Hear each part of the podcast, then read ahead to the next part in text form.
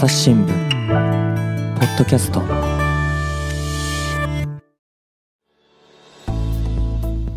今回は前回の続きからお送りいたします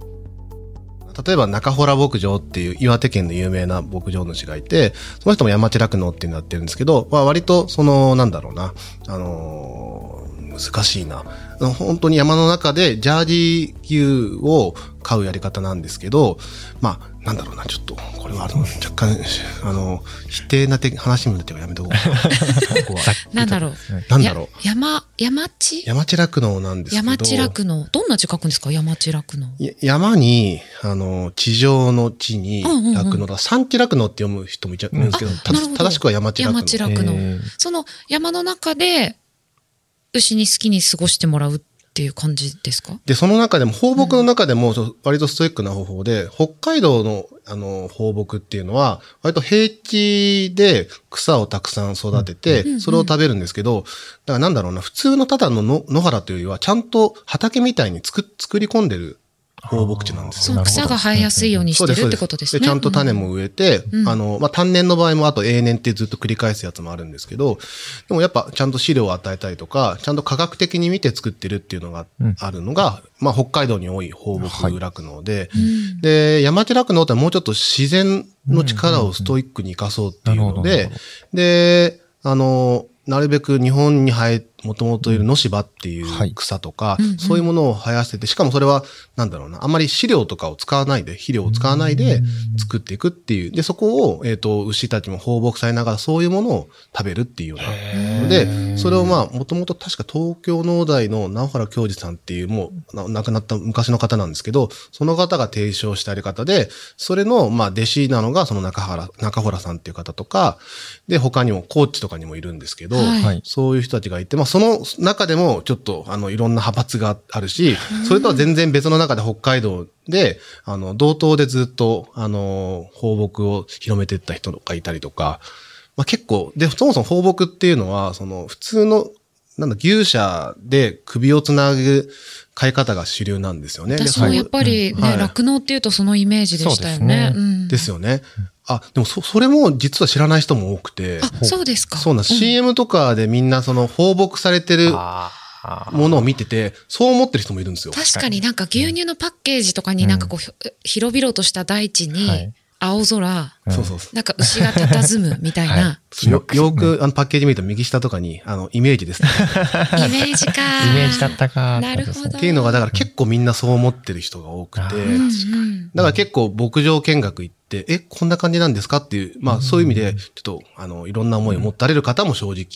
いたりするっていう。そうか、私がそのやっぱり転勤とかで地方とかを巡って、そういう牛舎とか見てるからかもしれないですね。そうですね。何か気になってちゃんと調べるような人だと結構そこに多分行き着くんですけど、うんうん、そうなんです。だから一般の人は意外に、あ、そもそもこうなんですかみたいな感じにはなるんですよね。うん、や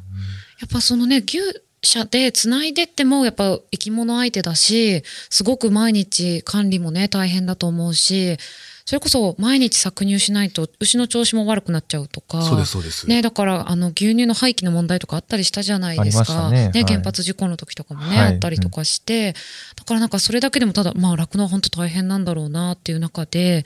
放牧ってなんかより大変そうなイメージがあります。そうですね。だから大変と思う人も当然いますし、うん、むしろ放牧の方がいいんじゃないかっていうのがあって、そこら辺がだから思想というか、酪農のスタイルによってくるんですけど、うん、その牛舎だと当然建物がちゃんとしてなきゃいけないとかっていうのがあるんですよね。うん、だけど放牧って極端なこと言っちゃえば牛舎がいらないんですよ。はい。搾乳すればいいだけなので。そうすると、結局初期費用が少ないってことにはなるんですよ。でやっぱ酪農をやる方って、あの、最定でもやっぱ4、5千万から普通にちゃんと牛舎作ったら億単位のお金がやっぱかかってくるんですよ。そうですよね。でそれを大学卒業して新規収納しようと思った人が背負うんですよ。新規の人は。そうか。そんな博打みたいなことをやるんです、ね、そうなんです。ただ、国はそういう人を、まあ当然、まあ農業全般ですけど、支援する方向にはなっているので、うんうん、補助金とか、まあ、が国とか自治体とかから結構出るは出るんですよね。だけどもう何十年っていうのを背負いながらみんな酪農をやってるんですよね。で、だからまあそういう意味ではだから放牧が必ずしも大変ってわけではなくて、ただ放牧って日本ではなかなかまだ広がってないというか、まあ、厳密に言うと、昔は放牧だったんですよ。放牧だったのを近代化する中で、放牧じゃなくて牛舎飼いになったっていう、まあ背景はあるんですよ。昔はだから、水田酪農って言って、畑で耕すために、牛を使ってた時代もね。でね、そのまま肥料にもなるみたいな糞とかがね、なるっていう感じで、はい、循環もしてたんでしょうけどね。そうです、そうです。うんだからなんだろうな、まあ、今で言うとだから牛舎が主流なので、その、まあ、どうしてもそういう酪農を始める人の指導っていうのは都道府県とかが中心にやるんですけど、うん、そういう人たちがやっぱ酪農の中でも放牧を教える人がそんなにいないんですよ。あまあ、なんかメインで教えるのは、まずは牛舎で買う方法みたいになっちゃう。そうです、そうです。で、それはその、乳量がやっぱ肝なんですよね。やっぱ乳量が、あの、牛舎だと効率的にできるので、たくさんとにかく食べさせて、しかも乳量がたくさん出る穀物とかをたくさん食べさせることによって、牛って、まあ、あの、いろいろあるんですけど、大体、普通の牛舎だと、えっ、ー、と、一、一回産ん、子供を産んで、当然子供を産んで父が出るんですけど、うんうん、子供を産んでから出し切るまでで8000キロとか、あの、1万とかいくんですよね。普通のだと。だけど放牧だと5、6千とか、まあこれは当然幅があるんですけど、やっぱ放牧だと5、6千ぐらい下がっちゃうっていうのはあって、でただ放牧もちゃんとうまくやればもうちょっと乳量が上がるっていうのがあって、だそういう意味でのその技術がやっぱある一定の必要なんですけど、そこをやっぱなかなかその指導する人たちは教えられないから、そうするとやっぱ楽に、まあ楽にというかちゃんと教え方の分かってる牛舎で買うっていうやり方をその手法が確立してて、あの、学びやすいというか、はい、真似しやすい方に、まずは、まあ、行っちゃいますよね。そうなんですよ。うん、ホルスタインっていう、いわゆる白黒のみんなが牛と思うもの、はい、牛も、あれも改良に改良を重ねられて、とにかくたくさん出るようになってるんですよ。あ、そうなんですね。そうなんですよ。だからそういうふうに、まあ今の近代的な酪農っていうのはすごく作られてきたものだったりするので、うん、それをいきなりまあ放牧にしましょうっていうのは、やっぱり相当な気概と、あと自分でその牛の状態とか自然を見ながら、うん、なんだろうな、自分で改善できるような人じゃないとできないので、そういう意味では、その、なんだろうな、そういう人が必ずしもいいわけじゃないじゃないですか。うんうん、考えてやるっていうのが。はいだからなかなか普及しづらいっていうのありますよね。そもそも今放牧をしてる農家さんたちっていうのは昔から放牧を選んでいた人たちの方が多いんですか今えー、っとですね、それは結構いろんなケースがありますね。昔からやっぱストイックに放牧やってたところで続けてるところもいるんですけど、やっぱり、あの、先ほど言ったように、大体もともと放牧だったのどんどん近代化する中で、近代化する中で、普通の近代酪農、その牛舎飼いになってるところが大半なので、一回は少なくなってて、今多分私の感覚で言うと多いのは、あの、もともと普通の牛舎だったところを、やっぱ放牧にしたいと思ってるところでやったところとか、はいあとは新規収納で、もともとその違う、まあ、いわゆる本当に牛舎買いだったものを放牧として、あの、切り替えて自分で始めるっていう人が多いような感じはしますね。放牧の、の、あの、その、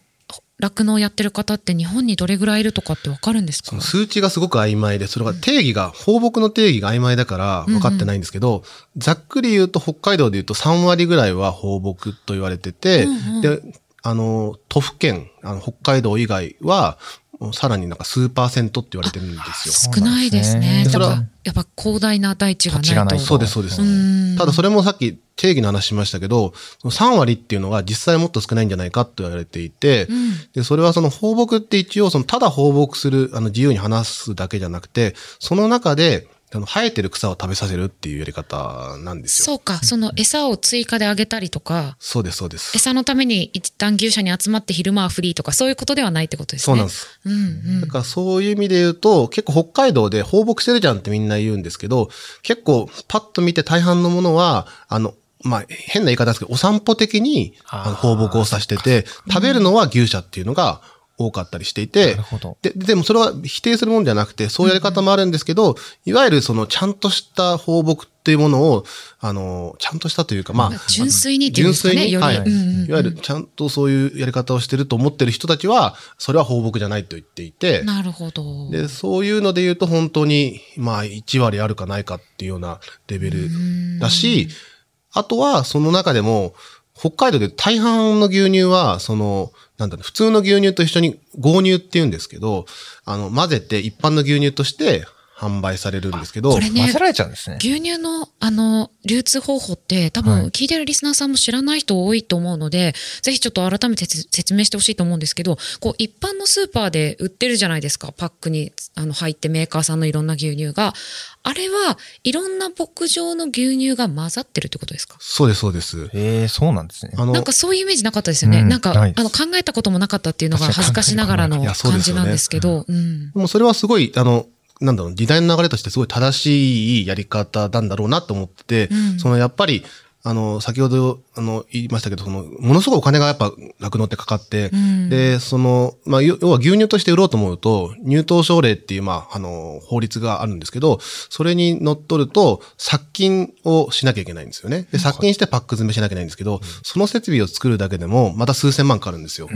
それはさすがに厳しいよねっていうので、組合っていう形でいろんな牧場たちが寄り合って、で、それでみんなで、あの、殺菌する工場を作ろうっていうのが、うん、まあ、大元で、うん、で、それでみんなで、えっ、ー、と、集めて、それを合乳って言うんですけど、集めたものを殺菌して、で、それを、えっ、ー、と、パック詰めして販売するって。まあ、その途中で、あの、乳業メーカーが変わるんですけど、まあ、乳業メーカーがそういう形で、まあ、あの、それぞれのブランドにして販売してるっていうのが一般的な牛乳ですね。うん、へえ、そうなんですね。ね初めて知りました。そうなると、だから、例えば味のムラがなかったり、このメーカーのが美味しいとか、また違いがあったりっていうことになるってことですね。そうですね。やっぱりいろんな牛乳によって当然、結構牧場によって本当味が違うんですよ。でそういうものがやっぱ均質化するっていうのがあるし、あと牛乳って本当季節ごとに味が違うんですよ。あ、そうなんですか。私これも意識したことなくて、なんで味が違うんですか？あの、食べてるものが、あの、特に放牧の場合は草だったりして、まあ普通のあの牛乳も草だったりするんですけど、やっぱり草ってその季節によって成分が全然違うんですよね。でやっぱ4月、5月ぐらいは一番あの、あの、新緑とか言いますけど、一番あの、いい成分が乗っているんですよ。そういうのを食べると、あの、本当に絞りたての牛乳、生乳っていうんですけど、生乳を見ると黄色かったりするんですよ。黄色いんですか？えーそうなんです。ちょっと驚いちゃうかも。うんうん、そうです。もう、あの、ちょっと黄色いじゃなくて、本当に黄色いです。本当に黄色いんですか？卵なんじゃないかってぐらい黄色いぐらいあります。黄身の色みたいな。は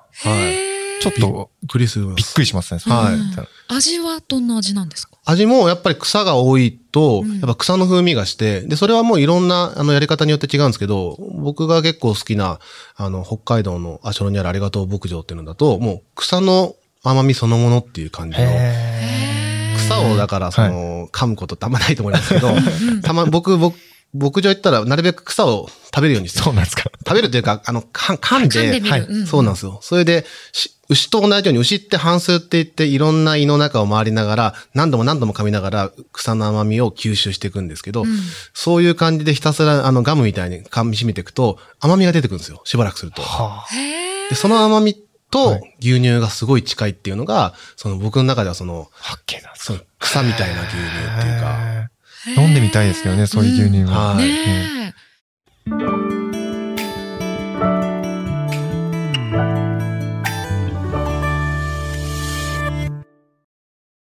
メディアトークパーソナリティの飯沼正人です。SDGs シンプルに話そうをお聞きの皆さん、朝日新聞ポッドキャストには他にも番組があるってご存知ですか？メディアトークではメディアの今、そして未来について言葉を交わします。どうしたら皆さんに情報をお伝えできるのか、何を伝えるべきなのか、コンセプトはあなたとメディアの未来をつなぐ。過渡期の今、一緒に考えてみませんか？アプリからメディアトークで検索してみてください。だから例えばそのスーパーで売ってないような、その牧場単体で売ってる牛乳っていうのは出会うのが難しいってことですか？そうですね。だから大半はやっぱりそういうふうに、なんだろうな、あの、合入されちゃうので、うん、その中でもさっき、だから例えば放牧で言うと10あの、1割あるかないかって言ってましたけど、さらにそこから多分10分の1とか、本当100分の1とかそういうレベル。だから、多分僕らがサイトで調べても、本当10個、20、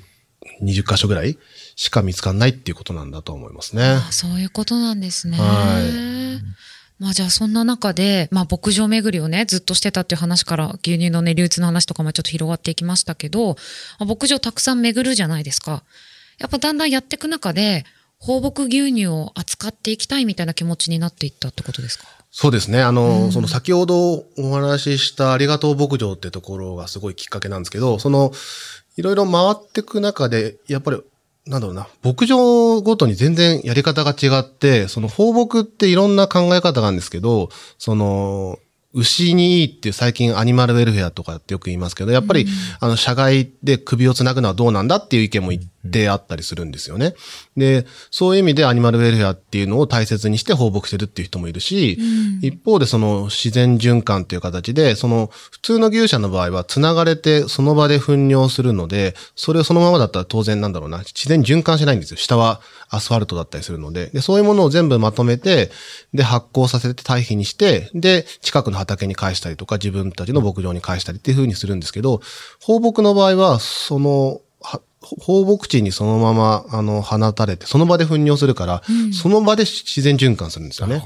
だそういう意味での自然循環っていうのもあるし、あと先ほど言ったように、その本当お金の意味ですごく初期コストがかからないので、放牧がいいっていうやり方をもいたりして、いろんな考え方があるんだなっていうので、で、しかもみんなそれが、それぞれがうまく、バランスですよね。そういろんな視点を、どこを大切にするかみたいな感じでやってて、それがすごい面白くて、で、10箇所、20箇所ぐらい回ったんですけど、その途中にあったのがそのありがとう牧場で、で、ありがとう牧場行ったら、その、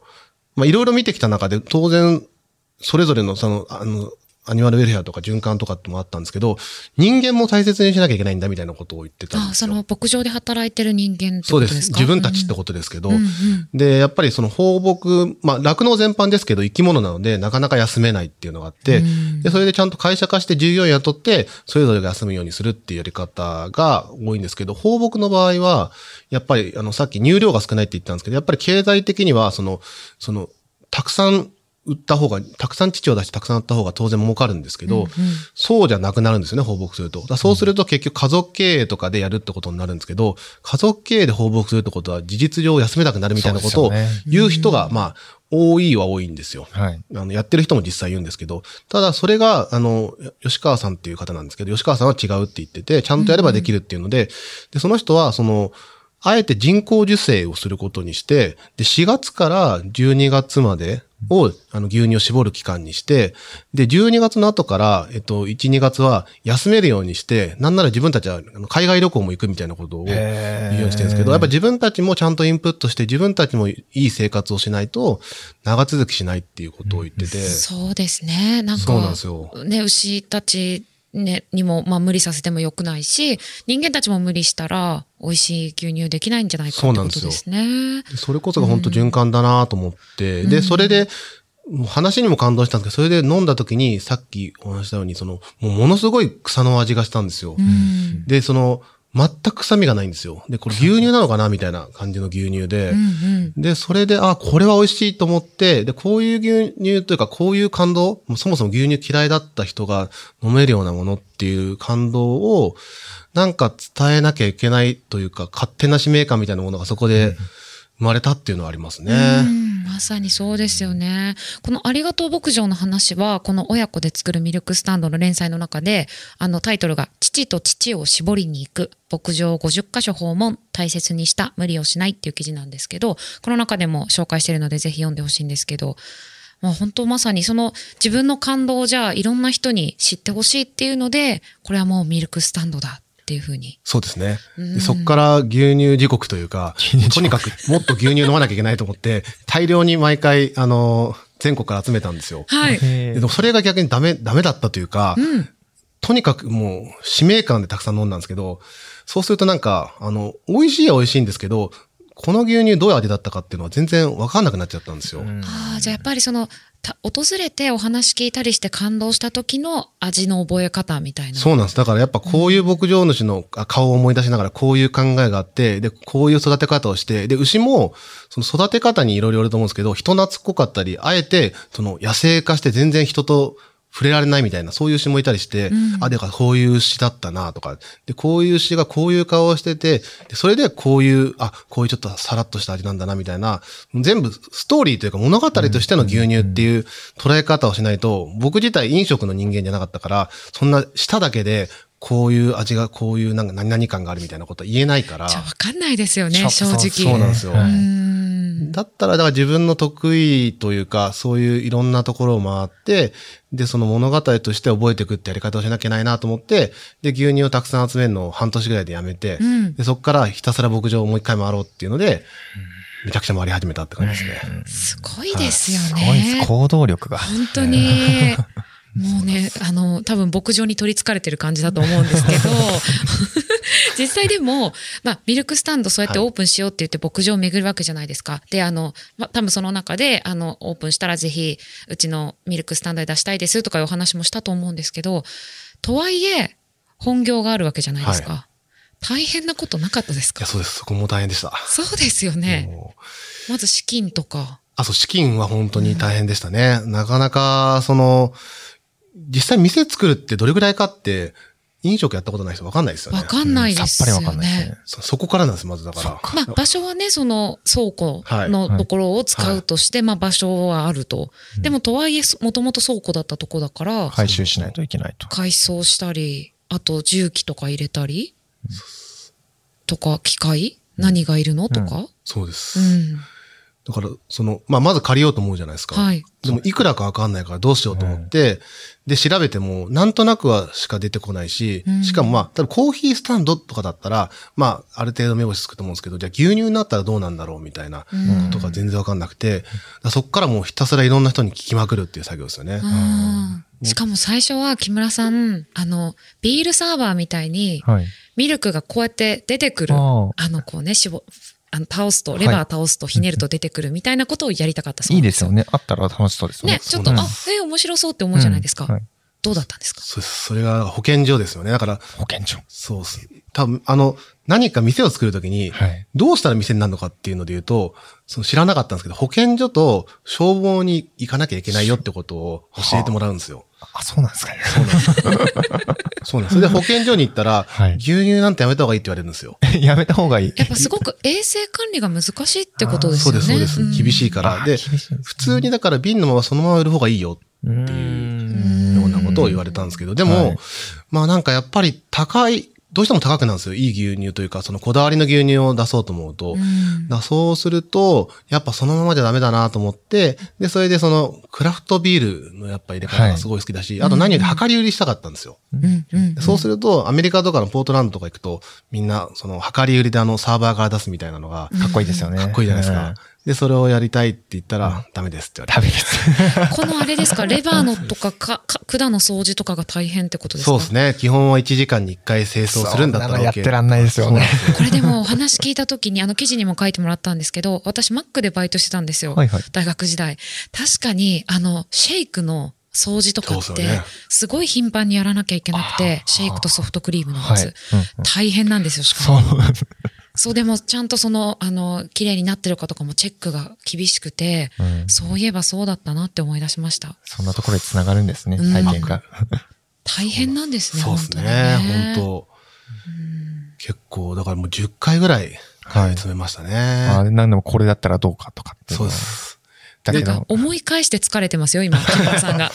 いやでも、あの、それは僕が、その、その、他の仕事やりながらやったらよかったのは、うん、そういう人と仲良くしながらやるっていうのは好きだったんですよ。自分のキャラクター的に。うんうん、自分がそもそもプランナーっていう企画をするのが本業なんですけど、あんまその企画するのは好きじゃなかったんですよ。なんか人になんか、人と、人と話しながら何かまとめてこうが自分は好きだなと思って、うんうん、だからその保健所の人も、初めすっごいなんかちょっと冷たい感じだと思ったんですけど、実は話したらいろいろ教えてくれるから、もうどんどんだから全部の自分たちのできないことをさらけ出していったら、ただこうした方がいいよっていうなんか、本来あんまりそういう人たちってダメダメっていう感じに見えちゃうじゃないですか。はい、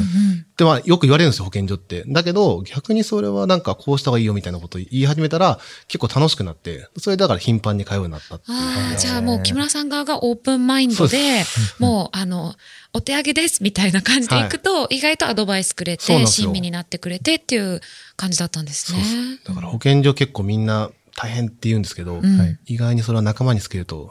む しろジャンプできるっていうか、面白くなるんじゃないかなと思って。うん、そうなんですね。そうですね。で、結局、牛乳の提供方法そうそれでいろいろ考えてる中で、うん、あの、スイスのチーズ工房とかだと、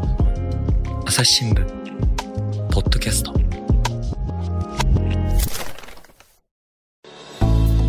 話はまた続きますが、この続きは次回お送りします。はい、ということで、一押しウニュ、親子で、親子と作るミルクスタンドの連載を紹介してきました。木村さん何か告知があったらぜひお願いしたいんですが。はい。はい。ミルクスタンドの話をしたんで、ミルクスタンドの。ぜひ、どうやったらいけるのとか、はい。いつ空いてるのってどうですか、はい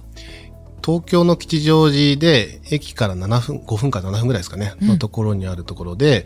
で、多分ネットで検索していただいたら住所が出てくると思うんですが、はい。なんて検索すればいいですか、はい。武蔵野デイリークラフトミルクスタンドっていうふうに、はい。検索したら、カタカナでも多分アルファベットでも出てくると思います。はい。武蔵野デイリークラフトミルクスタンド。はい。はい。で、一応営業日は今土日だけにしていて、土曜日が朝の9時から、えー、17時で、日曜日が朝の9時から16時まで、うんうん、はい、の営業になっています。これ土日ずっと木村さんが働いてるんですか？そうです。土日は基本いるようにしてます。牧場に行ってない限りは。あ、なるほど、なるほど、はい、そうですね。牧場に、牛に会いに行ってる。たまに行って、可能性が。はい、場合はお休みしてるんですけど。うん、はい。じゃあこれはどこで情報はチェックすればいいですか？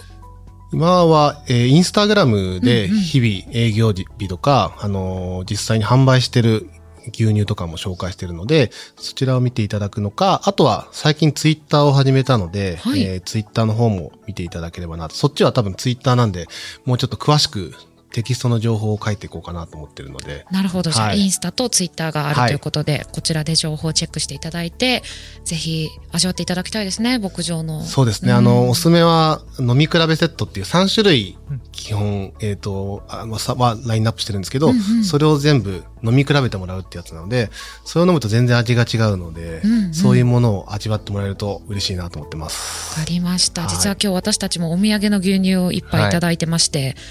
これだけでも本当市販の牛乳との味の違いね。全然違いますね。ね、驚きましたよね。うん、なので、私もまたお邪魔したいと思いますので、はい、よろしくお願いします。はい、木村さん、今日はありがとうございました。ありがとうございました。リスナーの皆様、最後まで聞いてくださってありがとうございました。今後も番組を続けるため、ぜひお力添えください。概要欄のフォームやツイート、メールからご意見ご感想をお寄せください。ツイッターにはコミュニティもございます。概要欄からぜひ申請してください。